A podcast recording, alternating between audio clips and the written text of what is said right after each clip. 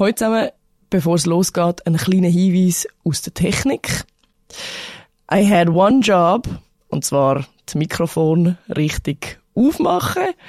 Und ja, das hat nicht funktioniert. Es tut mir sehr leid. Aber im Timon Paus, seine Stimme tönt in dieser Folge darum sehr verscherbelt. Wir haben alles gemacht, damit sie verständlich ist. Aber ja, it is what it is. In der nächsten Folge tönt alles wieder picobello für euch. Und ich wünsche euch sehr viel Spaß trotzdem mit der heutigen Folge. Null Runden sind gespielt in der Super League. Kein Trainer ist entlassen. Keine Erwartungen sind enttäuscht und keine Euphorie ist bremst. Und wir fragen uns, fünf Tage vor Beginn der neuen Saison, ist der Wilfried Jonto wirklich 10 Millionen Franken wert? Ist der FC Basel nicht eine Nummer zu gross für den Alex Frey als Trainer? Hebt sich der FC Winterthur jetzt besser als Lausanne in der letzten Saison? Und was ist mit den Frauen an der EM los? Damit herzlich willkommen zu der dritten Halbzeit im Fußball-Podcast von Tamedia. Mein Name ist Thomas Schifferli und ich habe eine grossartige Runde, wie ich finde. In Leeds, gell, bist in Leeds, Fabian, ist der Fabian Sanguines, unser Envoyé Spezial für Frauen-EM. Fabian, bist du noch gesund? Äh, ich schon. Mir, äh, mir geht's gut. Äh, ich habe keine Magen-Darm-Beschwerden. Bin in Leeds, wie du vorher richtig gesagt hast. Genau. Also es ist, äh, es ist alles noch gut, danke. Und einen guten Italiener hast du gefunden dort? Hey, im Fall, im Fall gerade neben dem äh, Hotel hat es einen sehr guten Italiener. Das ist, äh, äh, so habe ich sogar jetzt ohne deine Hilfe geschafft. Das äh, ist mein Versäumnis, da ich Glück gehabt. Ich brauche einen Stellvertreter. In Bern ist der Dominik Wüemann zurück am Mikrofon. Etwa acht Monate Minimum in New York gewesen. Dominik, was lernt man in New York fürs Leben? Ja, so zu New York hat es äh, gute Italiener, das mal vorne weg. Ja, und ich glaube, es tut schon mal gut, wenn man einfach mal ein bisschen weg ist aus Bern, aus, aus dieser Wohlfühl-Oase, wie sie auch so oft zitiert wird. Nein, nein. Aber es gibt eine schöne Perspektive auf, auf das Leben, wenn man wirklich mal ein bisschen weg ist von daheim. Man sieht ein paar Sachen anders. Und ich meine, in New York, da passiert jeden Tag so viel. Das ist einfach Augenöffner. Aber ist nicht ganz billig, nehme ich an, oder? Das ist nicht billig, nein. Darum ist es jetzt so gut, bin ich wieder zurück, äh, zurück am Arbeiten. Von dem her, ähm, ja. Gut. Im, im Wallis ist der Samuel Burgener. Im Winter bist du in Saas-Fee so Hobby-Eismeister. Was bist du denn im Sommer? Hobby-Bodymeister? Äh, Hobby-Blattmacher wahrscheinlich. Ist das alles? Aha, äh, ja, bin so beschäftigt mit dem Blattmacher sein. Nein, einfach viel Arbeit. Gut. Aber auch keine Zeit für den Sommer. Aber es gibt einem eine andere Perspektive auf das Leben, wenn man vom Wallis ist. Gut, zwischen den Bergen ist auch schön. In Zürich ist der Tilman Pauls. Was hat dich in die Weltstadt verschlagen? Unsere gute Luft, oder was? Ja, ich habe gedacht, vom Saisonstart möchte ich, möchte ich in deiner Nähe, in deiner Anwesenheit sein. Vielleicht liegt es aber auch daran, dass heute Abend noch so ein herrliches Strommelkonzert in Zürich ist. Ich weiß nicht genau, was, was der größte Grund war. Aber ich fühle mich zumindest mal ansatzweise geehrt. Fühle ich geehrt, ja. Gut. Also, dann fangen wir in, äh, in Leeds an, weil der Fabian weiter muss. Es wird grassierende Magen-Darm-Grippe gemolden aus dem Schweizer Lager. Hat Ihnen das so auf den Magen geschlagen, das 2-2 am Samstag gegen Portugal, Fabian? Ja, also auf den Magen geschlagen hat es sicher, ja. Äh, das ist jetzt, jetzt natürlich spekuliert, was jetzt da abgeht oder was jetzt da genau los ist. Äh, sicher sehr dumm, dass heute, äh, glaube das einzige taktische Training, was hätte können machen vor dem, vor dem Schweden-Match, dass das jetzt äh, zumindest mal am Morgen ausfällt und wahrscheinlich auch sonst am Rest vom Tag. Und sonst, ja, also es ist äh, sehr ein, also enttäuschender Auftritt gewesen, jetzt da gegen Portugal. Man hat es äh, gestern noch gemerkt, als dann zu einem Gotschwitsch gekommen ist, es schon noch, schon noch eher, sagen wir, ähm, ein bisschen schlechter gelungen als sonst damals. Äh, man hat sich da schon mehr erhofft. Und äh, ja, die Aufgaben werden jetzt natürlich nicht leichter. Ähm, von der Anna-Maria Zürner-Gorcevic habe ich eine von der schlimmsten Phrasen gehört äh, nach dem Spiel. Habe sie auch im Schweizer Studio gehört, von unserem Nationaltrainer, Murat Yakin. Äh, das 2-0 sei das gefährlichste Resultat, das es gäbe. Ich meine, was soll das? Wenn sie lieber 2-0 zurückliegen? Ja, also es ist lustig, das hat sie gestern auch nochmal gesagt und sie hatten wie so, äh, sogar sich noch entschuldigt und gesagt, sie wissen, wie dumm das das tönt, aber sie, sie sehen das immer so. Es ist ja, es ist klar, es ist eine Phrase, für mich hat, was sie meint, ein bisschen bestätigt, wo ich in der Halbzeit mit ein paar Kollegen auf der Tribüne äh, ein bisschen diskutiert habe und gesagt, dass äh, das eigentlich eine recht schwache Halbzeit war, meiner Meinung nach, von der Schweiz, dass sie einfach nach dem 2-0, wo er nach fünf Minuten schon war, aufgehört haben zu shooten. Und dann hat es gesagt, ja, sie müssen ja nicht mehr. Und das ist vielleicht so ein bisschen das, was sie meint, dass man dann so ein bisschen die, die Wahrnehmung hat, jetzt führt man 2-0, jetzt kann man verwalten. 85 Minuten verwalten ist wahrscheinlich nicht die aller, allerbeste Idee, das hat sich ja dann auch gezeigt. Und dann, ja, ist, kommt das erste Goal von der Portugiesinnen, was sich sehr abzeichnet hat, und dann ist endgültig Panik da los gewesen. Aber ich, ich sehe das ein bisschen wie du. Ich glaube, es gibt schlechtere Ausgangslagen als 2-0 zu führen nach fünf Minuten. Und es zwingt dich ja niemand dann einfach dann den Ball auf Portugal schicken und sagen, machen dir jetzt, ähm, wir verteidigen. Das, das wäre ich glaube nicht, dass sie da gezwungen worden sind. Das wäre wahrscheinlich auch nicht unbedingt der Plan gewesen. Das ist ein bisschen überraschend gewesen und sie sind dafür einfach auch bestraft worden. Ist es böse, wenn man sagt, dass der Nils Nielsen wieder einmal gezeigt hat, dass er äh, kein Meister vom Coaching ist? Er hätte doch unbedingt müssen reagieren, wo man gesehen hat, dass die Mannschaft, das Team auseinandergeht. Äh, ja, das äh, hat, er, hat er nachher auch selber äh, eingesehen oder auch selber zugegeben, dass er da viel, viel spät reagiert hat. Also es ist, ich finde, in der letzten Zeit gibt das Schweizer Team schon keine gute Fallen ab. Das ist in einem Testspiel so gewesen, wo es gegen Deutschland 7-0 verloren haben, was dann geheißen das sind viele individuelle Fehler gewesen. Äh, gegen England, wo man von einer guten Halbzeit geredet hat. Ähm, was nachher gleich 4-0 verloren haben, gegen Italien im WM-Quali-Spiel, wo sie hinten gestanden sind, den ganzen Match, und man geheißen, ja, es hat geheißen, die Spielerinnen seien angeschlagen gewesen, oder krank, oder wie auch immer, ähm, aber ich hatte dann noch zu einem Gotschwitsch gestern gefragt, ob das vielleicht jetzt einfach mittlerweile das 2 gegen Portugal, wo man bis vor kurzem eigentlich noch eine Stufe drüber war, mittlerweile einfach die Realität von dem Team ist. Und sie sagt auch, ja, das, das muss man einfach so sagen. Und ähm, ja, das spricht jetzt momentan nicht extrem für, für die Entwicklung. Äh, auch jetzt unter dem Nils Nielsen, den ich eigentlich sehr schätze. Aber jetzt hat er eben ähm, in dem Match gegen gegen Portugal ist es augenscheinlich gewesen, dass er viel, viel, viel spät gewechselt hat. Eben auch die Einstellung kann nur schon mit der ersten Halbzeit schon können, äh, Änderungen vornehmen, weil sie haben schon dort äh, nicht mehr viel den Ball gehabt. Sie haben immerhin dort noch ein paar Zweikämpfe gewonnen und in der zweiten Halbzeit hat Portugal umgestellt. Das haben die Spielerinnen auf dem Platz gemerkt. Ob sie es draussen gemerkt haben, weiß ich nicht, aber sie haben sicher nicht darauf reagiert. Und das spricht sicher jetzt nicht für das Coaching, ja. Ähm, mir, mir fallen auf, dass also, also ich schaue nicht immer die ganzen 90 Minuten sehr intensiv, gebe ich gerne zu. Aber was mir immer auffällt, ist, dass die Mannschaft körperliche Probleme hat. Man hat jetzt zwar eine sehr lange Vorbereitung gehabt, wochenlang hat man sich können einstimmen auf das Turnier. Was, was, was ist da los? Es ist noch interessant, Tatjana Henny, die Chefin vom Frauenfußball, hat das auch gestern, also am, Sonntag, äh, wo wir mit ihr geredet haben im, Teamhotel, hat sie gesagt, dass für sie auch augenscheinlich ist, dass da äh, die Physis ein grosser Unterschied ist zu den, zu den Top-Nationen, dass man da sicher ein bisschen über die Bücher muss. Ich meine, zwei, drei Wochen Vorbereitung, in dem holst du ja nicht die ganze Physis, wo jetzt, äh, sagen wir jetzt Engländerinnen äh, oder all die anderen Französinnen, Schwedinnen äh, über Jahre hinweg aufgebaut haben. Das ist sicher etwas, wo man auch vor allem in der Schweiz ein bisschen, muss, ein bisschen über Bücher muss. Ich finde aber, dass das Physische bei weitem nicht das Einzige ist. Also es, äh, wenn, wenn die Ideen im Spielaufbau fehlen, wenn die Abstimmung fehlt, ob man jetzt vorne drauf soll oder hinten warten, ähm, da gibt es auch fußballerische Aspekte, wo man sicher muss dran arbeiten Was noch dazu kommt, was sicher nicht hilft, äh, ähm, ist, dass die Liavelti verletzt war und eigentlich sie, sie selber sagt, sie ist nicht bei 100 Prozent. Anna Zunagorcevic, die gestern gesagt hat, oder eben am Sonntag gesagt hat, dass sie äh, froh ist, dass sie überhaupt auf dem Platz stehen nach ihrer äh, Krankheit, die sie gehabt hat, äh, wo, wo sie ausgefallen ist, tagelang im Bett war. Die Schweiz ist generell, die Breite ist nicht wirklich gegeben in diesem Team und wenn dann nachher zwei von den eigentlich wirklich Topspielerinnen, die auch bei, bei europäischen Topclubs spielen, wenn die dann nicht bei 100% sind, dann haben wir einfach ein riesen Problem. Jetzt hat der CS Credit Suisse so publikumswirksam ähm, oder öffentlichkeitswirksam gleiche Prämien ausgelobt wie, wie bei den Männern. Man hat da gejubelt, was man da für einen Schritt gemacht hat in der, auf dem Weg zur Gleichberechtigung. Stichwort Equal Pay.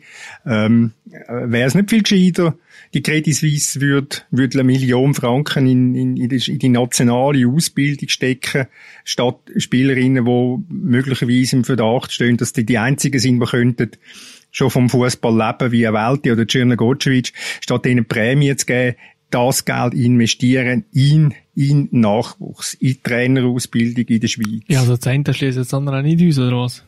Voilà. Ähm, ich glaube, das Zeichen ist gut. Ähm, nach außen eben, es ist, äh, eben, es ist nachher in den Medien, es, es wird, also man macht einen, man macht einen guten Schritt. Es ist, es ist ein, ein guter, ein wichtiger Schritt. Ähm, zumal ja gleich auch nicht alle Nazi-Spielerinnen, sagen wir wirklich, gut vom, vom Fußball können leben, bei weitem nicht. Aber es ist ganz klar, dass äh, für die Entwicklung selber braucht es äh, sicher mehr Investitionen und viel mehr äh, in der Nachwuchsarbeit. Sei es einerseits vom Verband, aber es sind dann sicher auch Clubs, die noch in der, in der Pflicht stehen und da noch viel, viel mehr machen die Infrastrukturen mehr teilen, ähm, bei den sechs bei Trainer, sechs bei den ganzen Voraussetzungen, weil wenn man nur aufs Nationalteam schaut, und das hat Tatjana Hennig gesagt, und ich finde, da sie recht, das Nationalteam hat mittlerweile sehr gute Voraussetzungen, die, die können sehr gut arbeiten, die, die leben sehr gut. Äh, man muss jetzt wirklich, ähm, man, man muss wirklich unten ansetzen Oben hat man, äh, oben ist so ein Zugpferd, das sind ja die, die das Interesse generieren. Äh, das haben wir jetzt gemacht und jetzt, das bringt nichts, wenn man unten nicht nachzieht. Wie, wie das einmal sagt, das eine schließt nicht das andere aus, aber man muss unten unbedingt nachziehen. Und es ist ja interessant, also wenn das vielleicht auch kann einwerfen ähm, die Frage nach der fehlenden Breite. Ich glaube, wir haben am Samstag schon irgendwo gemerkt, dass eine Art einfach an Schlagkraft fehlt und das wiederum hat natürlich mit einer Breite zu tun wo fehlt. Und es ist interessant, wir haben beim Walliser Boden letzte Woche ein Interview gehabt mit der Madeleine Boll, ähm, das ist so weltweit eine von den wichtigsten Pionierinnen vom Frauenfußball. Und wir haben die auf die fehlende Breite im Schweizer Fußballnationalteam angesprochen und sie hat gesagt, hey, es ist alles wie eine Zeitfrage. Sie sind 1994 an der WM in Amerika dabei gewesen, von den Herren. Ähm, und da haben wir ein ähnliches Problem. Die haben mehr oder weniger immer die gleichen gespielt äh, weil sie einfach zu wenig Güte hatten. Und die gleichen sind irgendwann im Achtelfinale gegen Spanien so miet gewesen, äh, dass sie kein Bein mehr vor anderen gebrungen haben. Und es ist ja lustig, dass jetzt Credit Suisse auch noch mitspielt. Credit Suisse ist ja damals bei den Herren ähm, sehr entscheidend gewesen über die finanziellen Mittel bei dem Aufbau von den ganzen Nachwuchszentren, von der Nachwuchsstrategie und so weiter. Und ja, vielleicht müssen wir das irgendwie so einen zeitlichen Rahmen begreifen. Ähm, noch eine letzte Frage. Fabian, bevor du weiter musst. Was liegt jetzt noch drin gegen, gegen Schweden, Weltnummer 2, gegen Holland, Finalistin von der letzten EM? Ja, also man hat jetzt wahrscheinlich das beste Team von Europa, äh, Silbermedaillengewinnerin bei Olympia mit Schweden, äh, Titelverteidigerinnen von Holland. Äh, es ist, äh, ich sage mal, also die Ausgangslage grundsätzlich hat sich nicht verändert, insofern, dass man einfach muss einen von den beiden Grossen schlagen aber viel Hoffnung oder mehr Hoffnung hat jetzt der Auftritt eigentlich nicht gemacht. Das ist jetzt nicht so, dass sie jetzt zeigten, dass sie gleich parat sind, äh, nach, nachdem sie jetzt im Jahr 2022 noch kein Match gewonnen haben. Das ist jetzt das siebte Spiel hintereinander, wo, sie nicht gewonnen haben. Dass jetzt ausgerechnet gar gegen eine von den zwei Top-Nationen einen Sieg rausschaut die Hoffnung ist es zumindest nicht grösser geworden. Was ihnen vielleicht helfen kann, ist immer so die alte Floskel von wegen, dass man jetzt da ohne Druck äh, kann spielen äh, dass gegen Portugal haben sie sich da selber den, den Druck hat zurecht auferlegt. Aber ähm, ja, es wird auf jeden Fall, wenn man jetzt das Niveau von diesen zwei gesehen hat, Holland und, und Schweden, wird das extrem schwierig. Dann ist jetzt noch mit der Vorbereitung, äh, das könnte dann nachher möglicherweise auch gewisse Erklärung zumindest, wenn nicht fast schon Ausreden nachher wieder sein, das mit, den, mit dem fehlenden Training. Aber äh, es wird auf jeden Fall sehr, sehr schwierig. Okay, wir werden dranbleiben, vor allem du wirst dranbleiben und äh, geniessen den nächsten Teller, Spaghetti oder was auch immer. Ich freue mich auf die nächste Pizza. Vielen Dank. Danke vielmals. Sehr gut. Vielen Dank, Fabian. Mach's Danke, gut. Ciao zusammen. Ciao.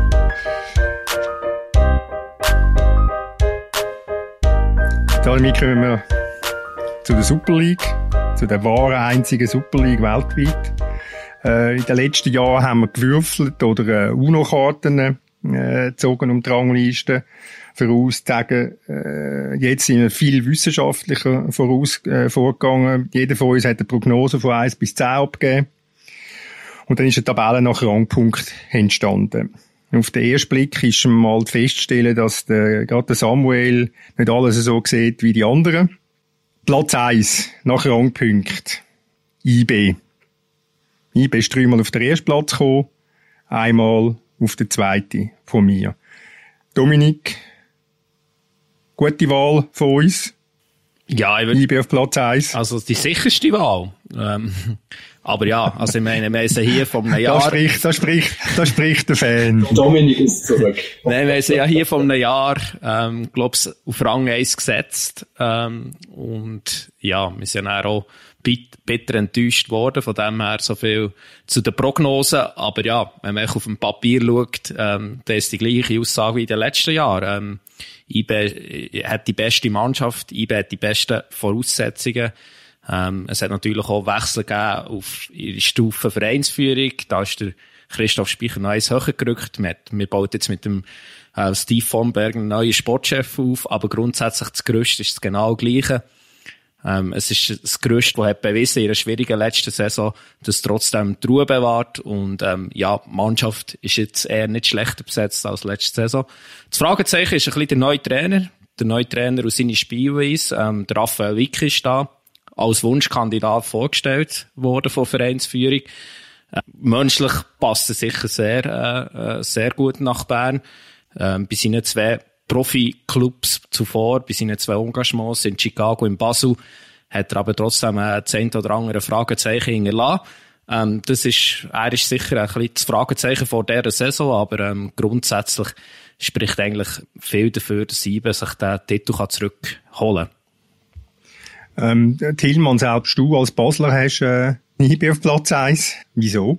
Ja, auch eigentlich im Grunde aus dem gleichen Grund, wie den Dominik sagt. Irgendwie das, das Gerüst ist da, das, was eBay eigentlich davor schon ausgezeichnet hat, als eben die Mannschaft, die in der Regel oder Jahre hintereinander Meister geworden ist, ist noch da. Dazu Verstärkung eben, also in erster Linie Philipp Ugrinic, irgendwie starker Schweizer Spieler, kennt die Liga dazu. Ich glaube, Cedric Itten, das, das sind so Spieler, die, die sind neu, aber die, die kennen sich aus, die, die kennen die Liga, die kennen das Land und da, da ist irgendwie, es ist nicht so der, der große Umbruch, wie es in Basel wieder war. Und deswegen so ein bisschen die Konstanz und das Gerüst, was, was weiterhin da ist, ist so für mich der Grund, dass das Igel dann am Ende besser abschneidet als letzte Saison. Samuel, deine Einschätzung? Ja, IB, vor allem auch, weil es sonst niemand wird. also. Großartige Logik. FCZ kann man nicht vorstellen. Basel durch mich auch viel zu volatil im Moment äh, Sion leider auch nicht und das ist die Diskussion eigentlich beendet. Dann sind die Top 3 schon abgearbeitet. ähm, ja, ich bin der Einzige, der auf Basel gesetzt hat. Äh, Warum? Das ist eine gute Frage. Es ist äh, ein reines, reines Bauchgefühl. Ich bin bei IB noch nicht so überzeugt vom, vom Trainer. Das ist für mich wirklich, auch wie der Dominik gesagt hat, das Fragezeichen. Ich setze jetzt mal auf den Alex Frey auf seinen Ehrgeiz. Ich setze mal darauf, dass er sich intern kann gegen einen quirligen Präsident durchsetzen, behaupten, dass er sich nicht beeinflussen lässt von oben ab. Weil gewisses Talent hat die Mannschaft natürlich. Das muss man ja, das muss man sehen. Nicht mit restloser Überzeugung, aber ich habe jetzt gleich halt einmal Basel vorne dran, damit es mal ein bisschen etwas anderes gibt. Also ich habe schon auch ein bisschen gewisse Fragezeichen bei Raphael Vicky, aber sie sind bei mir dann doch ein bisschen kleiner als zum Beispiel in Basel weil eben zum Beispiel das Jahr beim FCB unter Raphael Vicky war durchaus nicht unerfolgreich, wenn man an die Champions League denkt und das so ein bisschen was, was da so hängen geblieben ist, war ja, dass es natürlich alles in einem sehr, sehr schwierigen Umfeld passiert ist und dass vielleicht irgendwie die Führung des damals noch deutlich jüngeren Trainers Raphael Vicky gefehlt hat und ich weiß nicht, ich sehe jetzt so mit dem Gerüst Spiecher von Bergen, auch die Assistenztrainer, weiß ich nicht genau, wird sich dann zeigen, aber dass da irgendwie so mehr ist, was, was den Trainer irgendwie so fast irgendwie so ein bisschen steuert. Und stützt. Ja, genau. Ich ja. sehe da die Fragezeichen tatsächlich kleiner als zum Beispiel beim FCB. Ja, und der Alex Frey hat jetzt den Aufstieg geschafft mit Winterthur. Aber es ist jetzt auch nicht so, dass er ein Senkrechtstarter ist in der Trainergilde. Also, von dem her gibt es auch da sicher ähm, bei ihm auch Fragezeichen. Und ähm, ich meine, er arbeitet jetzt in einem schwierigen Umfeld, einem Umfeld, wo in den letzten Jahren immer unruhig war, auch unter der neuen Führung. Ähm, von dem her bin ich auch gespannt, wie er sich schlägt. Also das ist jetzt eine deutlich andere Auf Aufgabe als in Winterthur ja, wo man eigentlich nicht müssen. Also, da wäre auch gut gewesen, wenn man nicht wäre aufgestiegen. Die Leute wären trotzdem zufrieden gewesen. Also, da ist jetzt in einer ganz anderen Ausgangslage. Ja, Winterthur ist ein heißes Pflaster. Wenn man dort besteht, dann ist man ein, ist man ein grosser Trainer. Nein, das ist ja, ist ja klar. Ich hätte, ich habe ja das schon gesagt an dieser, an dieser Stelle. Ich hätte ihn gern weiterhin zu Winterthur gesehen. Es wäre vielleicht auch nicht schlecht gewesen für seine Entwicklung, aber, äh, er ist jetzt mal mein, mein Trumpf, dass, dass Basel Meister wird. Platz zwei, folgerichtig. Oder will jemand noch etwas sagen zu IB, Samuel?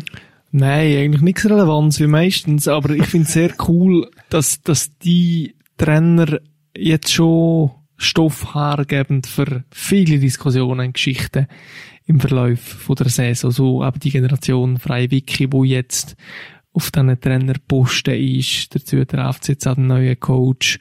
Ähm, also irgendjemand wird ja scheitern. So ist der Sport, es gewinnt am Schluss einer die Meisterschaft und für den anderen wird es eher eine Enttäuschung sein und es ist von beiden relativ müdig, dass sie zurückkommen in die Schweiz, sich auch eine Art Aufgabe stellen, gerade beim Alex Frey, wo ja in den letzten Jahren viel so homopathisch quasi geredet hat, davon, dass er eben sich nicht mehr jedem Stress will aussetzen und nicht mehr jedem äh, Ehrgeiz will nachgeben oder Anflug von Ehrgeizgefühl will nachgeben. Und jetzt ist er wieder im Sumpf. Und jetzt bin ich sehr gespannt. Platz zwei bei uns, bei unserer wissenschaftlichen erarbeiteten Tabelle ist folgerichtig der FC Basel mit acht Rangpunkten. Samuel, bei dir wird nicht Basel Zweite, sondern habe nachgeschaut, also ist, du hast zwar morgen am Viertel vor sieben das WhatsApp geschrieben, die Tabelle, vielleicht ist da noch irgendetwas, äh, hast noch irgendwie Sand in den Augen gehabt, aber du hast Sion auf Platz zwei. Genau. Und das als allererstes aus dem Grund, weil ich im Mai bei der Auswahl vom Team des Jahres ja der Einzige war, wo das in heiligem Ernst gemacht, während dann das andere da eine Auflistung für den Lieblingsspieler gemacht haben. Und darum habe ich gefunden, gönne ich mir das dieses Jahr auch. Was eigentlich damit ausdrücken ist, dass Sion dieses Jahr äh, massiv wird besser sein als in der letzten Saison und dass es da oben äh, nicht mehr die drei Fixstarter wird geben von Basel, IB und FCZ. Da bin ich fest davon überzeugt. Also mir habe ich auch ein Fragezeichen bei Sion, das ist, äh, das ist der Trainer, der Paolo Tramezzani. Ich bin einfach nicht, bin einfach nicht überzeugt von ihm, über er eine Mannschaft kann so entwickeln, dass sie wirklich an Tabelle Zweite werden. Und wenn wir, wenn wir die anderen drei äh, Tipps anschauen, das ist, ich habe es auf sieben Sion, der, Tillmann auf acht und der Dominik zehn. auf zehn.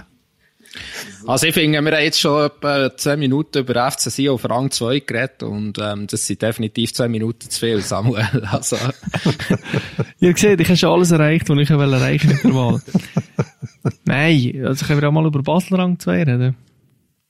Ja, Basel haben wir eigentlich jetzt, haben wir eigentlich, äh, würde ich sagen, ausführlich besprochen oder genug besprochen. Außer der Tillmann möchte noch etwas sagen als man könnte vielleicht noch ein bisschen was zur Mannschaft sagen. Gut, darfst gern. Ja, nein, es, es hat eine, ich habe das Gefühl, auch wenn ich Ibe dann am Ende vorne sehe, ist die Lücke gefühlt jetzt, wo noch keine Sekunde gespielt ist, schon ein bisschen kleiner geworden, wenn man die Mannschaft anguckt.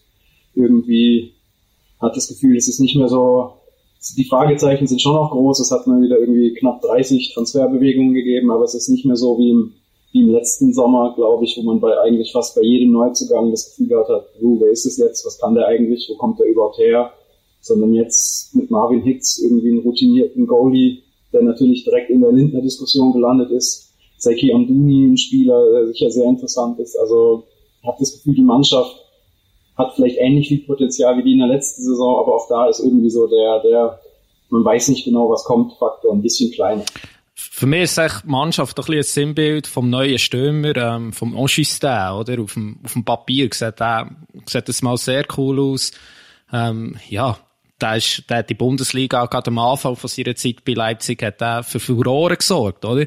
Da denkt man, wow, cooler Transfer, ähm, da kann in Superliga etwas reissen.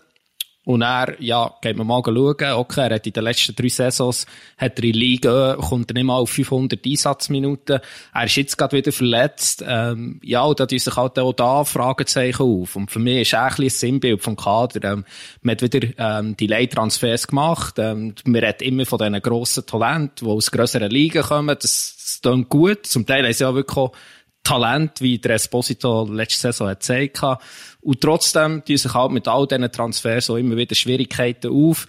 Ähm, und ja, es würde mich jetzt nicht überraschen, würde man nicht irgendwie gleich mal so ein, bisschen ein Fazit ziehen und sagen, ja, es hat zwar gut getönt, aber ganz so gut sieht es doch nicht aus auf dem, Spielplatz, äh, auf dem Spielfeld, nicht auf dem Spielplatz. Ja, die, die Gefahr ist schon da, aber die ist ja im Grunde fast bei jedem Transfer irgendwie da. Und vor allem eben, wenn du die Leittransfers ansprichst, sie haben schon, also sie haben letzten Sommer einigermaßen viel geliehen, aber jetzt Sie haben Amduni ist geliehen, aber da ist klar die Absicht, den zu verpflichten. Sie haben eine Option und das, ich glaube, im Kader sind jetzt noch drei Leihspieler insgesamt. Vier vielleicht. Ja, ich glaube vier. Also das sind nicht übermäßig viele Spieler, wo man am Ende sagen muss, oh, gehen die, also kommen die, bleiben die, was macht man mit denen, sondern da ist schon eigentlich, jetzt sind die meisten Spieler in diesem Sommer einfach fest übernommen worden und man hat relativ wenig Ablösesummen insgesamt für die gezahlt. Samuel, du möchtest ja sicher noch gerne etwas zum FC Basel sagen. Und zum Nein, ich habe nur heute gedacht, also das Captain-Team ist ja präsentiert worden mit äh, Michael Lang, Fabian Freit, Haaland Chaka und Adam Scholoi, wenn ich es richtig erkannt habe.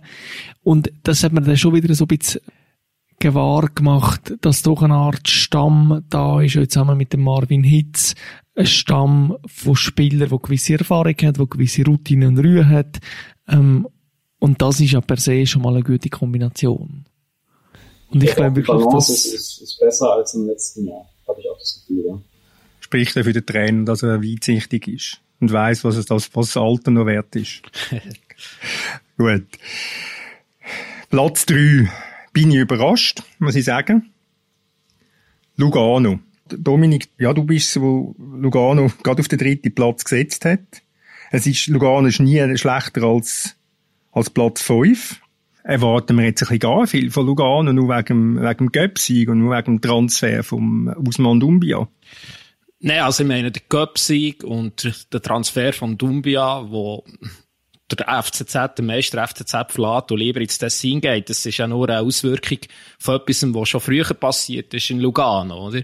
Also da hat man einen Milliarden äh, Besitzer, wo man jetzt so ein bisschen eine Führung äh, installiert hat, wo bis jetzt bewiesen ist, dass sie umsichtig ist. Auch er, ähm, der, der Besitzer, ähm, ja, hat bis jetzt auch bewiesen, ähm, dass er nicht einer ist, wo, wo irgendwie Hauruck und mit dem Hammer drauf funktioniert. Ich meine, ihm gehört ja, ihm gehört ja auch Chicago Fire, wo seit Jahren erfolglos sind. Und trotzdem, ja, äh, wird da nicht immer äh, Monat für Monat irgendetwas ausgewechselt. Und ja, ich meine, das, was jetzt der Sommer passiert ist, ist eigentlich ein Erfolg. Ähm, ich glaube, wenn sie jetzt nicht noch wichtige Abgänge haben, ich denke da zum Beispiel an Stürmer, äh, Sellar, ähm, dann wüsste ich nicht, warum dass die Mannschaft nicht wieder eine gute Rolle soll spielen mit einem Trainer, dem Grocci Torti, wo ich eine coole Figur finde, wo ich denke, der erreicht die Spieler auch, der erreicht auch irgendwie, ja, ich meine, Lugano ist ein schwieriges Umfeld, so nach äh, Mailand mit den zwei, zwei grossen Clubs. In, ja, viele Leute in Lugano schauen lieber nach Italien, Serie A. Aber ich glaube, da umso wichtiger ist es eben ein Trainer, der die Leute erreicht und ich glaube, das macht er sehr gut und ich denke, Lugano kann wieder eine, gute Rolle spielen.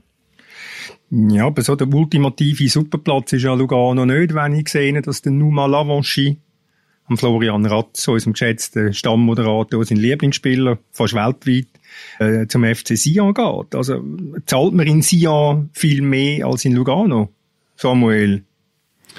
Ich kenne die Geschichte zu wenig, aber ich glaube, der Lavanchy hat sich im Wallis zu früh versprochen, möglicherweise sogar noch vor dem angekündigten Investment von einem amerikanischen Vermögenden.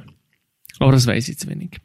Ich finde bei Lugano noch wichtig zu sagen, dass völlig unabhängig aber jetzt von, von dem künftigen Investment einfach schon in den letzten Jahren sehr gut ist geschafft worden. Es ist ja wie von diesen ganzen Mittelfeldclubs der Club, wo sich immer so ein bisschen nach oben orientiert hat, wo europäisch gespielt hat, wo, wenn ich es richtig in Erinnerung habe, seit dem Wiederaufstieg vor ein paar Jahren wie nie eine schlimmere Bass hat gehabt, wie das zum Beispiel Luzern hat Sion hat St. Gallen hat äh, mehr oder weniger alle haben gehabt. Und ich finde schon, dass, dass Lugano die Rolle als gute Mittelfeldclub der Super League äh, wie gefestigt hat.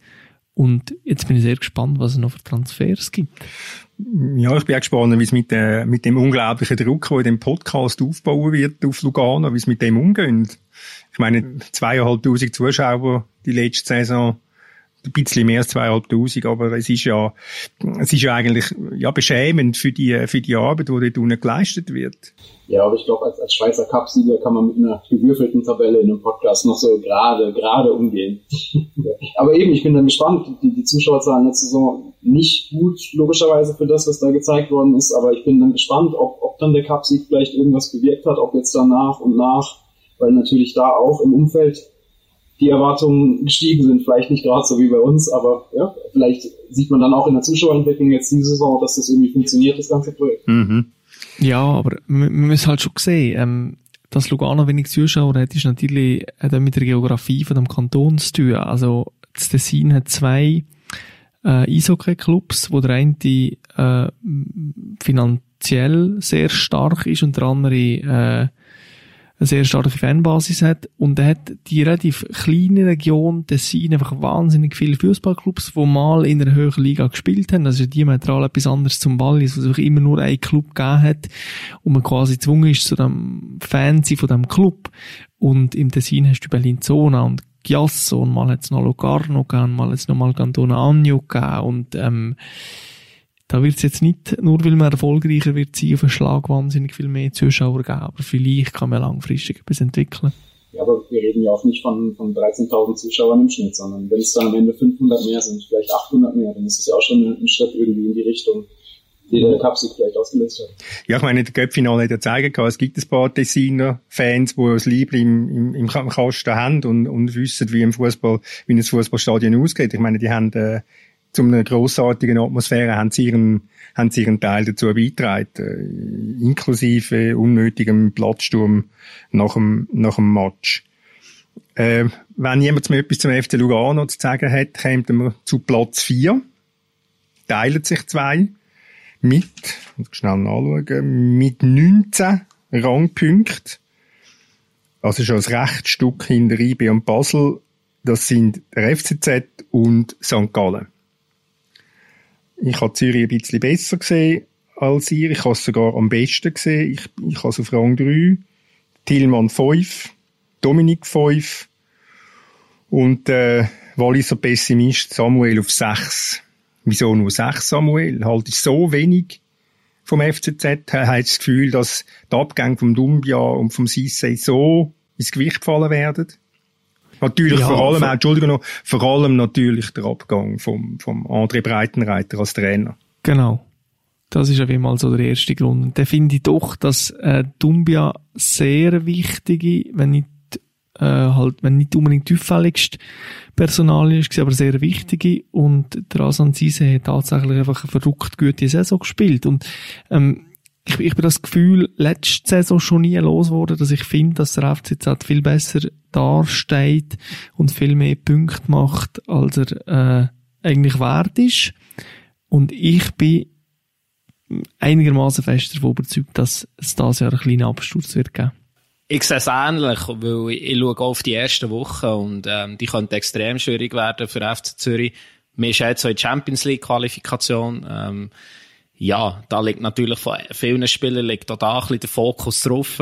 Wir haben nicht unbedingt das Kader, ähm, also wenn man aus der Champions League Qualifikation ausscheidet, dann geht es dann weiter in der Europa League Quali, eventuell noch in der Conference League.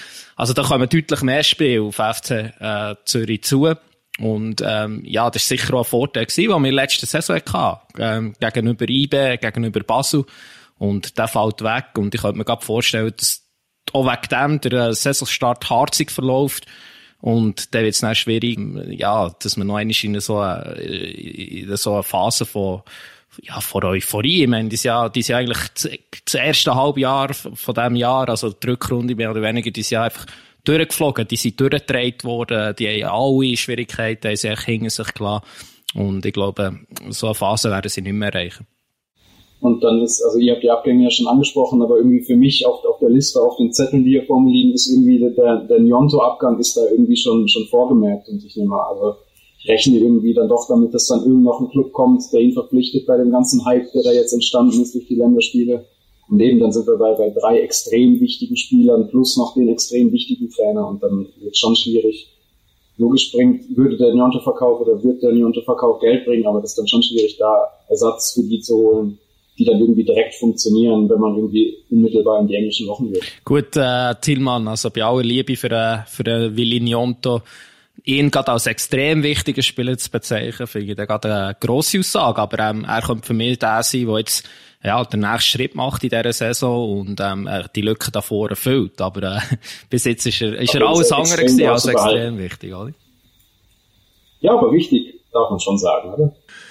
Ist wichtig, er hat, er hat davon profitiert, dass er sehr gefestigte Mannschaft ist und er können noch einmal ein paar Minuten vor Schluss reinkommen, wo der Gegner schon langsam ein bisschen müde Beine hat, hat können wirbeln, hat ein paar Goal geschossen. Ja, jetzt, er wird natürlich schon, ähm, an dem gemessen, was er letzte Saison gemacht hat als Joker. Er ist weiter vom entfernt gewesen, abgesehen von dem Stammspieler zu sein. Jetzt wird er auch gemessen davon, dass er da viermal in der Nations League zum Einsatz gekommen ist in der italienischen Nationalmannschaft, also sich italienischer Nationalspieler darf bezeichnen. Ähm, ja, der Präsident Angela Canepa, ich habe letzte Woche mit ihm geredet, hat nochmal bestätigt, ja, 10 Millionen, das ist ähm, das, was er will. Es mag ein bisschen sehr, also für mich ist das hochgegriffen.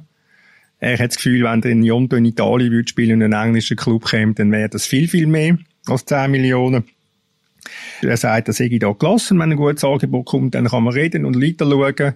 Entscheidend ist für ihn, dass der Jonto im Moment nicht oder genau der gleiche ist wie vor diesen vier Länderspielen. Also, dass es nicht plötzlich abhebt, sondern völlig, also er sagt, er nennt das bodenständig geblieben ist. Ja, meine, die grosse Frage ist natürlich der Trainer. Das ist, das ist klar. Ich glaube, so ein Glücksfall wie der andere Reitenreiter war für den FCZ, hat es im Schweizer Fußball äh, sehr, sehr selten gegeben. Das muss man, das muss man sagen. Er hat, äh, er hat alles richtig gemacht. Er hat auch den richtigen Zeitpunkt möglicherweise erwünscht für den, für den Abgang. Allerdings, wenn man mit, mit dem Ganepa redet, dann spürt man auch, dass er das Gefühl hat, die Mannschaft sei besser besetzt als letzte Saison. Woran macht er das fest? Er macht das an den Transfers fest, wo, wo sie gemacht haben. Also die, die Namen heissen Jonathan Okita, das ist ein Stürmer. Ivan Santini ist auch ein Stürmer. So ein altgedienter Kroat, das ist jetzt der elfte Club der FCZ. Dann der Sheikh Konde, das ist ein defensiver Mittelfeldspieler. Und der Ole Selnes, das ist ein, ein, ein offensiver Mittelfeldspieler. Das ist für ihn eigentlich ähm, gewähr, dass die Mannschaft sicher, sagen wir mal so, nicht schlechter ist als letzte Saison. Wenn ich da in die Runde schaue, denke ich, er ist allein, er ist allein mit dieser mit dieser Aussage. ist das ein Räusper gewesen, Samuel? Ja, also wir wissen es doch einfach, wir wissen es auch nicht. Aber es ist einfach Fakt, dass wenn die neuen Selte Sisei und Dumbi ersetzen, dann müssen sie relativ gut sein. Ja, das ist es so. Und eben, man weiß nie, man weiß gleich nie, mit dem Jonto, ähm, ja, geht dann noch, gibt das wieder ein bisschen Unruhe. Ähm, Canepa lässt sich eben gesagt, sie bleiben cool und ähm, sie wären auch vorbereitet darauf, offenbar, wenn, wenn er würde gehen. Ich sehe Vierten, eben der FC St. Gallen. Sind ihr da überrascht? Also ich habe deutlich tiefer, Thomas, irgendwo bei sieben, glaube ich, oder acht sogar. Du hast, du hast es auf sieben. Du hast es auf sieben. Genau. Ich sehe ehrlich gesagt auch keinen Grund, warum das St. Gallen äh, nochmal eine gute Saison soll spielen letztes Winter eine enorme Dynamik entwickelt, eure Kraft besonders guter Transfers, ähm, aber jetzt doch wieder relativ viel Wechsel in diesem Sommer. Ja, sehe ich nicht davor. Ja, ich sehe es anders. Also, es ist schon so. Also, sie haben sich ja im, Winter verstärkt auch mit Leittransfers, von denen sie, sie nicht mehr alle, alle äh, in St. Gallen. Ich denke da gerade in erster Linie an Bastia Thomas. Ähm, klar äh, sind das Verluste, aber ähm, ja, mir denkt grundsätzlich gilt für St. Gallen ähnliches wie für IBE insofern, dass einfach ein Gerüst vorhanden ist, was, was andere Clubs überhaupt nicht haben. Ähm, ich denke da eine Vereinsführung, ein Trainer, der jetzt seit Jahren ähm, äh, dort sind. Ähm, man hat sich äh, auf eine sehr schwierige letzte Vorrunde hat man gut reagiert. Man hat eine gute Rückrunde gespielt. Ähm, dementsprechend ist auch wieder Euphorie vorhanden, auch wenn man den Cup-Final äh, gegen Lugano hat verloren hat. Und äh, ja, man hat wieder ein, zwei coole Transfers, hat man ein, zwei coole Transfers hat man gemacht. Ich denke da zum Beispiel an Randy Schneider, wo ich gespannt äh, drauf bin, wo aus Aro ist gekommen. Ähm, und von dem her bin ich überzeugt, dass sie wieder eine gute Rolle können spielen Ja, und man hat vor allem im Zentrum da die, die drei, die man, wo man immer so ein bisschen ausmacht, das ist so das Herz von St. Gallen, Görtler, Quintia, Ruiz, die sind immer, immer noch da, sind eingespielt seit Jahren, mit einer kleinen Pause von Quintia mal, aber eben, also auch da ist irgendwie so das, das spielerische Herz irgendwie, ist ja irgendwie geblieben und ich habe auch das Gefühl, wüsste jetzt nicht, wo Samuel, da sieht es die auf Platz 8, was war das, 8, 9, 7 landen soll. Und man hat ja auch mit dem Emanuel Latte Latte, hat man jetzt so den Spieler mit dem schönsten Namen von dem her. Knapp vor Artisigi. Weiterhin. Ja, aber ich meine, was, was die Mannschaft, Entschuldigung, Samuel, was die Mannschaft tragen wird, ganz bestimmt, das ist die, das ist die ungebrochene Euphorie.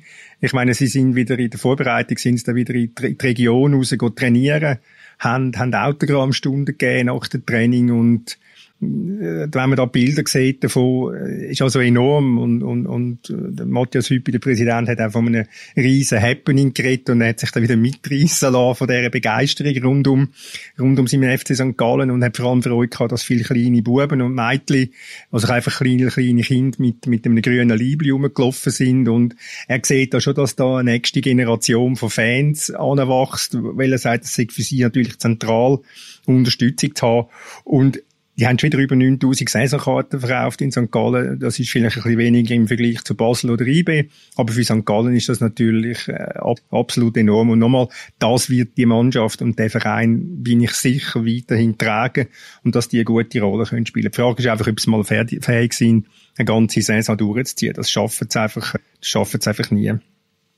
Samuel, du hast noch etwas sagen Ja, nein, nur darauf hinweisen, dass ähm, meine These quasi hätte torpediert werden vom Shadrach Akolo, wo mal bis jung ist gewesen, zu Stuttgart ist gewechselt für sehr viel Geld und dann irgendwo in Frankreich verschwunden ist und jetzt zurück ist. Und, ähm, also wenn der mal ansatzweise in die Form kommt, wo der damals hatte, Vision, dann ist das sehr ein interessanter Transfer. Hast du eine Ahnung, was dem schief gelaufen ist im Ausland? Nein. Das weiß ich schlicht nicht. Aber eben, also irgendwo, äh, Bundesliga hat am Anfang recht regelmäßig gespielt, irgendwann dann nicht mehr so, ist nicht auf Amiens, glaube ich, ist nachher in die Ligue 2 und irgendwo harzt es da halt. Aber ist natürlich auch ein St. Gallen-Spieler, irgendwie 27, 28, irgendwie so ein bisschen festgefahren und das wird einen jetzt wahrscheinlich nicht groß verwundern, wenn der jetzt plötzlich wieder, wieder die Leistungskurve nach oben geht und der da funktioniert. Ja, und der hat mit dem Zeitler noch gespielt. Ja, meine, die, all die Transfer, die sie gemacht haben, sind so typische St. Gallen Transfer. Was jetzt auch noch in der St. Gallen in der Schwebe ist, ist der, der, der Betty im Fasli, ob der, ob der weggeht, der wurde offenbar unbedingt zu, zu St. Pauli, zweite Bundesliga. Er hat das Gefühl, wenn er dann in St. Pauli ist, sei dann näher an der ersten Bundesliga.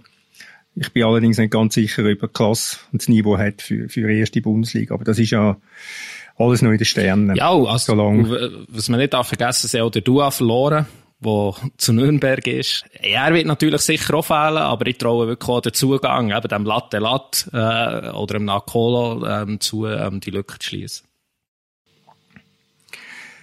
Kommen wir zu Platz 6. Das ist dann schon eine rechte Lücke wieder ein Rangpunkt. Wir St. Gallen und FCZ sind bei 19 gewesen. Jetzt kommt, haltet euch fest, Sion mit 27 und Servet mit 27. Und das ist mit, dass die beiden auf 27 gekommen sind, hat wesentlich mit dem Samuel zu tun. äh, mit seinem, mit seinem Platz 2 von Sion, weil, ähm, wir anderen drei Fachleute äh, haben Sion wesentlich defensiver eingeschätzt. Der Dominik auf Platz 10, der Tillmann auf 8 und, und ich auf 7. Du hast es vorhin schon mal ganz kurz angetönt, Samuel, aber du darfst gleich noch mal ein, zwei Sätze sagen zum FC Sion, äh, warum es du der wahre äh, Versteher von der Walliser Seele bist. Richtig. Es ist einfach eingetreten, was ich in einem Text einmal empfohlen habe, quasi, dem Christian Gosantin, und was ich für hundertprozentig richtig halte. Es hat jetzt eine massive Reduktion vom Kader gegeben. Das wird zwar bis Ende August wahrscheinlich wieder aufgebleibt sein, aber mindestens jetzt sind wir so weit, dass wirklich ein sehr grosser Teil von der Mannschaft, wo jetzt über Jahre nicht erfolgreich ist, war, der Club endlich verlassen hat. Darunter sind Spieler wie Jan Bammert, Piraman Doi und weiss nicht wer. Das ist mal das Erste. Es hat weniger Spieler, es hat viel schlechte Spieler, die nicht mehr da sind. Ähm, es hat eine Art so eine Konzentration gegeben. Es hat endlich ein bisschen einen besseren Goalie, da, wo wir bis jetzt haben. Also, da ist eine höchste Not. Der beste Torhüter der Super League. Genau, gemeinsam Florian und andere Experten. Ähm, Tillmann, Tillmann hat, Trainer, Samuel Tillmann hat ganz vehement interveniert. Ich halte mich nur an die Zahlen. Gut. Ja, ja. Entschuldigung für den Unterbruch, Samuel. Nein, nein, ähm, und der Trainer ist der gleiche und es ist jetzt nichts Spektakuläres am Laufen, es ist alles relativ ruhig, es sind die gleichen Leute. Und ich habe immer gesagt, im Schweizer Fußball, in dem Mittelfeld, ähm, was man braucht, ist eine gewisse Stabilität, eine gewisse Ruhe. Und dann kann man da eigentlich schon relativ viel erreichen, weil immer von diesen Mittelfeldclubs mindestens fünf sind gerade im Umbruch. Mindestens drei haben eine Krise und wenn man da eine gewisse Stabilität hat, kann man sich irgendwo gut positionieren. Und darum bin ich optimistisch. Sia, Sia ist ja, Entschuldigung, Tillmann, Sia ist natürlich der absolute Inbegriff für Stabilität, das stimmt, und für Ruhe. Ja, jetzt aber. Aber du sagst ja selbst, bis Ende August ist das Kader dann vielleicht wieder aufgeblasen und ob es so lange dann ruhig bleibt, also, du weißt, du weißt ja auch, dass es ja genug Jahre mitgemacht, um zu wissen, dass es noch lang, lang, lang ist, bis allein mal das Transferfenster schließt. Was ja wirklich lustig ist, und das ist jetzt wirklich noch äh, ein Satz wert, ähm, der Christian Gossat hat im letzten Sommer der Club probiert, eine Art wie zu übergeben an einen neuen Präsident Gelson Fernandes. Der Gelson Fernandes hat gemerkt, oh, ähm, ich werde im Fußball nicht reich, sondern ich muss Vermögen generieren, wo ich in den Fußball stecke. So läuft das halt im Wallis und so läuft das beim System Christian Constantin. Der Chelsea ist zur FIFA geflüchtet, wie an dieser Stelle oft diskutiert und für schlecht befunden.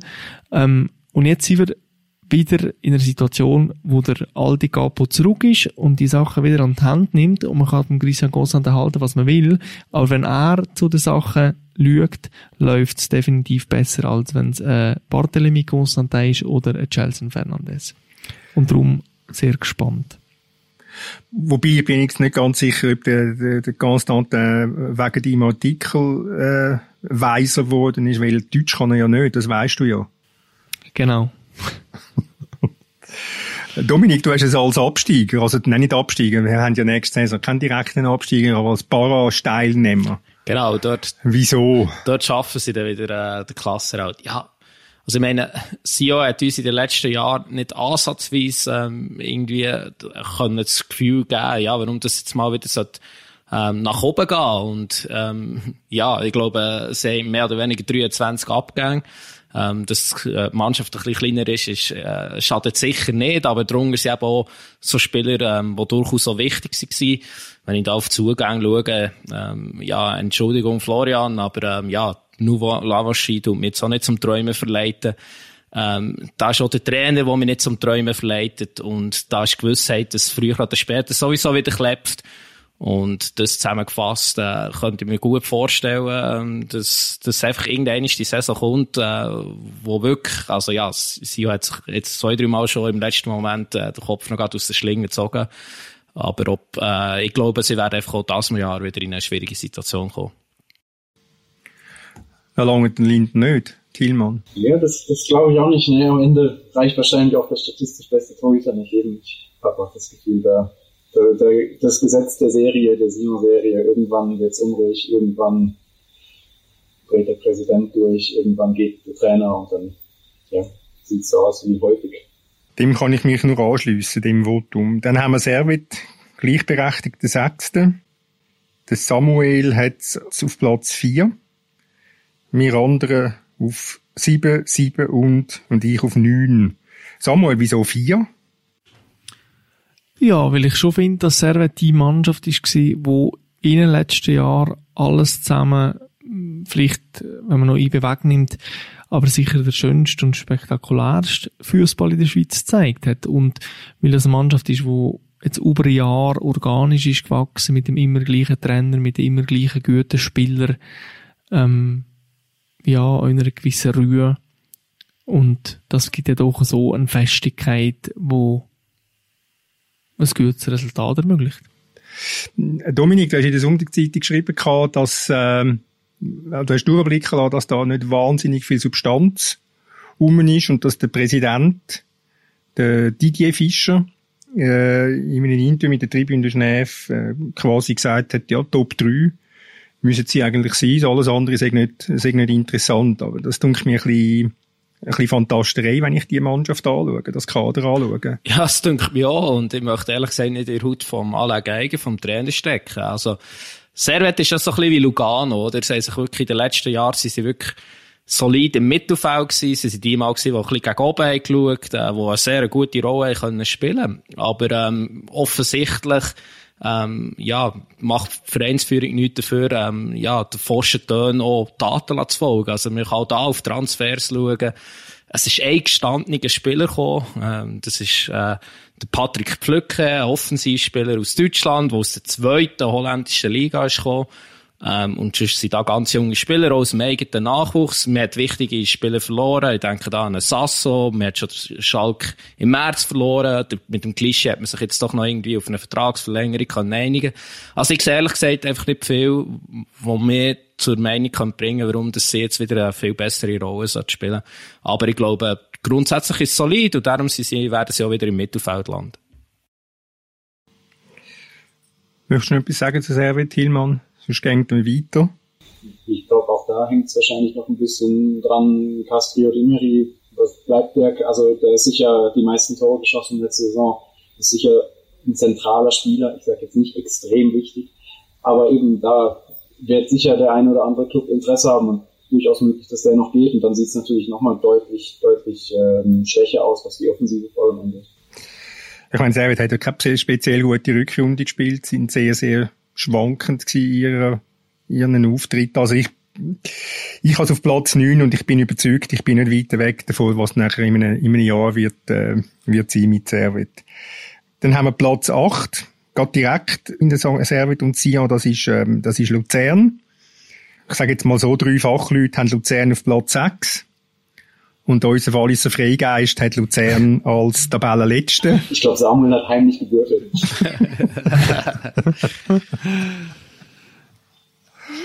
Samuel, sag mal, was ist denn für Luzern verkehrt für dich? Nein, das hat mich jetzt einfach im letzten Jahr überhaupt nicht überzeugt, auch mit dem kleinen Aufschwung, den es in der Rückrunde noch gegeben hat. Ja, der Club langweilt mich ein bisschen. Aber so klein war der auch schon gar nicht, oder?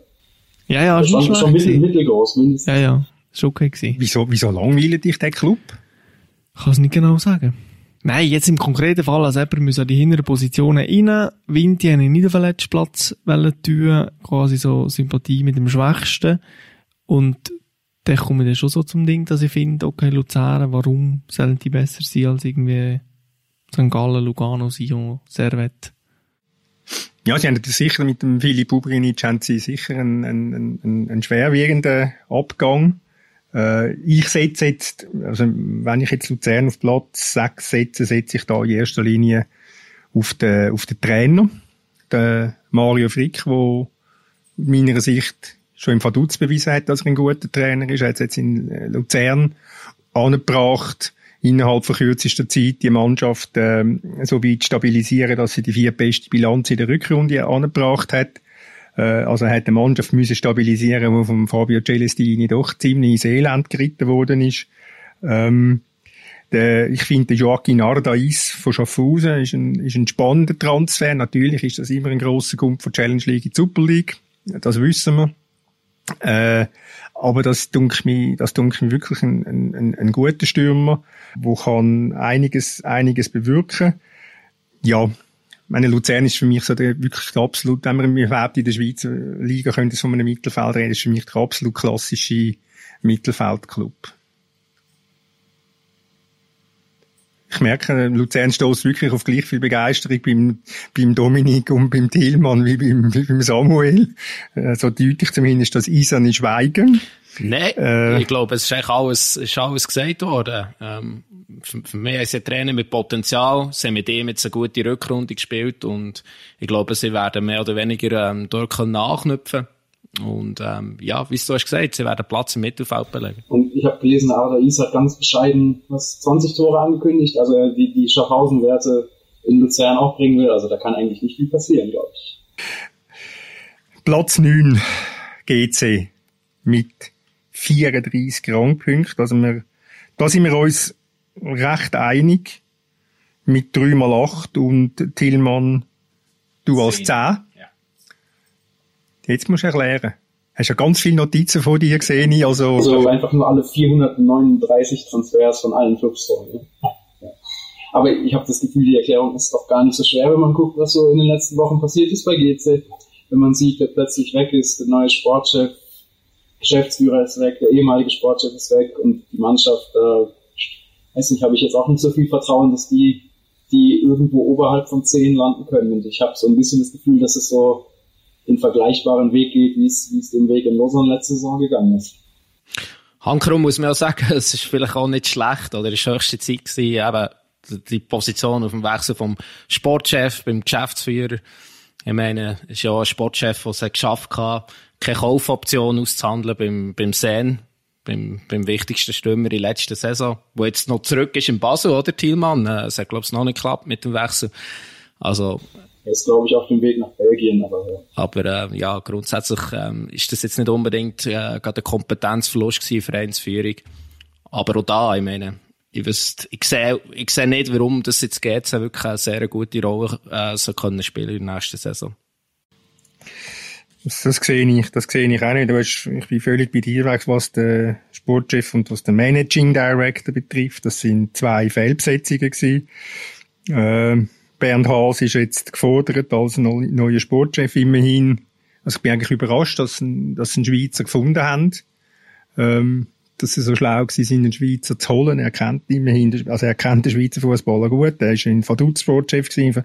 Jetzt letzte Saison, die letzten zwei Jahre in Schaffhausen. Also ich meine, er hat sehr, sehr viel Arbeit, weil auch nach den zwei Transfers, die jetzt am Samstag bekannt gegeben worden sind, äh, vom Renat Dada-Chef und Meritan Jabani, zufälligerweise beide von, von Wolverhampton, äh, bin ich noch nicht so überzeugt von dem, von dem Kader. Das hat in der Breite also schon noch einige, einige Lücken.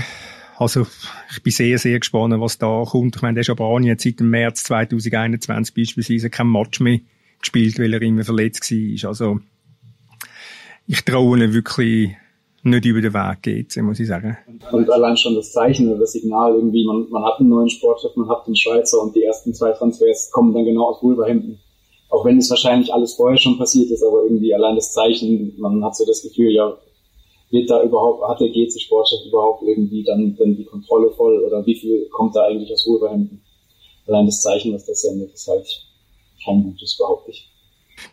Das ist richtig, das ist er auch gefragt worden letzte Woche, wo er, wo er vor, sich vorgestellt hat im, im Campus in Niederhasli.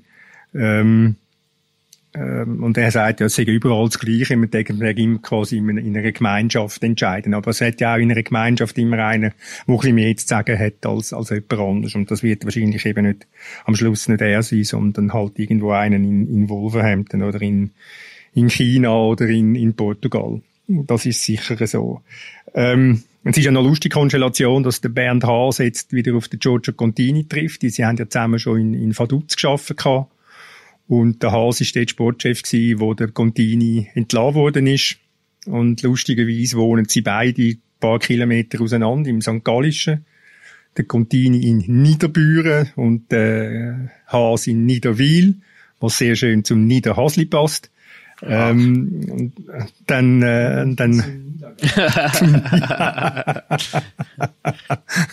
und äh, das jetzt eigentlich fast einer für den Samuel. Nein, aber ähm, da habe ich gefragt, ob sie sagen, können sie ja zusammen, zusammen fahren. Und dann sagt er, nein, das wäre jetzt ein bisschen zu viel, wenn sie eine Fahrgemeinschaft würden, würden gründen. Also so, so, so groß ist dann die körperliche Nähe, soll dann die körperliche Nähe auch nicht sein. Samuel, willst du noch etwas zum grossen Club aus Zürich sagen? Nein, ich bin sehr gespannt auf den Haas und auf die Arbeit. Ihm hat ja, ihm hat man ja immer so ein bisschen vorgeworfen, in gewisse Milieu verstrickt sein, so ein bisschen Muri-Milieu und Schaffhausen und Vaduz und Immobilien, da hat es ja immer wieder so Gerüchte gegeben und, ähm, jetzt ist er ein total anderes Umfeld und ich bin gespannt, inwiefern das er Einfluss nehmen kann. Wo hast du die Gerüchte gehört? Können wir das bis ins Wallis runterläuten? Ja, Experten, Experten. Gut. Wir kommen dann darauf zurück, wenn es mal, wenn's mal geklopft hat.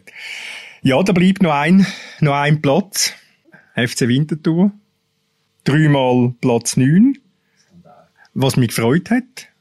Eigentlich. Und ich als Realist also auf Platz 10.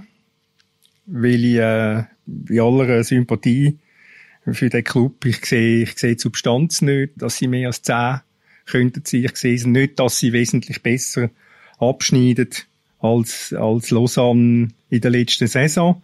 Klar, sie haben, sie, was ihren grossen Vorteil ist, ist die, ist die Euphorie, ist die Stimmung rund um den Verein herum, ist die, ist die Vorfreude, ist das, ja, wo es in St. Gallen gibt, die Zuneigung zu dem Verein, wo sich in dem Frühling extrem entwickelt hat oder sehr gezeigt hat in den, in den Zuschauerzahlen.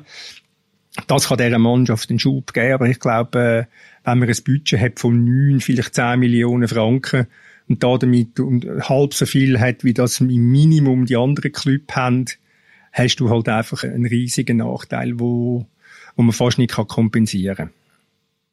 Ja, finanziell mag das schon sein, aber ich glaube eben auch da ist ja ein relativ gefestigtes Umfeld, was wir jetzt schon bei jedem zweiten Club, dritten Club gesagt haben. Und eben die Euphorie und ich habe vielleicht, vielleicht reicht ja das allein schon aus, um gegen Clubs, die da hinten GC, Sion, dass da einfach irgendwie so der, der unauffällige Aufsteiger dann, dann sich allein deswegen schon irgendwie durchsetzt. Und wenn es dann nur Platz 9 ist am Ende, aber eben nicht auf dem letzten Platz steht. Und das hat doch jetzt die Geschichte den vergangenen Jahren auch immer wieder gezeigt, dass kleine Clubs mit sehr bescheidenen Mitteln, mit äh, mindestens auf dem Papier weniger guten Mannschaften wie Thun, wie Vaduz, durchaus in der Liga können bestehen, weil man sich darauf kann verlassen, dass eben von diesen Mittelfeldclubs ähm, irgendeiner eh immer abschifft und weil jetzt das Niveau in der Super League auch nicht so gut ist, dass man, wenn man, wenn man solid ist und, und wenn man darauf eingestellt ist, dass es ein paar Niederlagen gibt, durchaus kann, kann mithalten. Und wenn man sich vom ersten Spieltag an bewusst ist, hey, für uns wird es schwierig, weil ist von drei Niederlagen in Serie nicht irgendwie beunruhigen, wir schaffen weiter, dann kommt man auf Ende der Saison auf die, weiß nicht genau, 30 Punkte, was braucht für das ein bisschen noch, dass es knapp wird. Und ja. Samuel, du machst mir Hoffnung. Hm. Danke. Und ich bin gespannt auf die Arbeit noch von Bruno Berner. Ich meine, er hat als er ist als SRF-Experte im, im Fußballpublikum ein Begriff. Er ist jahrelang oder einmal länger ist er immer wieder bei frei während der Posten ist er immer wieder gehandelt worden. Er ist in Bern gehandelt worden. Er ist, glaube ich, so mal in Basel gehandelt worden und so weiter. Und bin jetzt wirklich gespannt, was er kann bewegen in der Super League. Ja, dann sind wir mal durch mit diesen zehn Mannschaften. Ich tue nochmal rekapitulieren. 1 IB, dann Basel, Lugano, FCZ St. Gallen Exequo, Sion und Servet Exequo, Luzern, GC, Winterthur. Können wir leben mit dieser Tabelle? Genauso wird es kommen. Genauso. Wie in den letzten Jahren auch schon. Und weil wir noch ein bisschen boulevardmässig unterwegs sind, jetzt eine Sekunde lang, wer ist der Trainer, der am meisten gefördertsten ist in dieser Saison? Was haben das Gefühl? Franco Foda. Glaube ich. Da sind dann am Ende doch die, die meisten Erwartungen also. Die Meister, die, ja, ich könnte mir vorstellen, dass da relativ bald mal auch angesichts des Terminkalenders und der vielen Spiele, dass da irgendwann mal die Diskussion losgeht. Für mich ist ganz klar der erste, der, der fliegt, ist Tramezzani zum dritten Mal bei Sio. Also er, er kennt ja das Gefühl und ja. Ich wage jetzt die Prognose, dass sehr lang kein Trainer entlassen wird. Ich bin auch beim Tramezzani. Wobei ich äh, auch Giorgio Contini nicht als restlos sattelfest anschauen. Aber äh, das ist jetzt ähm, so ein bisschen im, äh, wie sagen wir dem so schön, irgendwo gestochert, in der, in der Luft rumgestochert. Es gibt noch einen anderen Ausdruck, aber kommt mir jetzt nicht in den Sinn, ist auch gleich. Wir sind jetzt am Ende von der Sendung. Danke vielmals fürs Zuhören. Nächsten Montag sind wir zurück. Da wissen wir schon einiges, weil es hat doch zwei lustige Matches am Samstag mit IBE gegen Zürich. Und Basel ist in Winterthur mit dem Alex Frey. Sehr lustig. Wahrscheinlich zweimal recht gut besuchte Stadien. Schreiben Sie uns Kommentare, wenn ihr Lust habt, ähm, via Instagram an dritte.halbzeit.podcast oder melden Sie sich auf Twitter bei @ratzinger oder E-Mail bei florian.ratz.tamedia.ch. Er soll auch seine Ferien ein bisschen zu tun haben mit Lob oder, oder Kritik. Und sonst bleibt uns gewogen. Ciao zusammen, bis in einer Woche.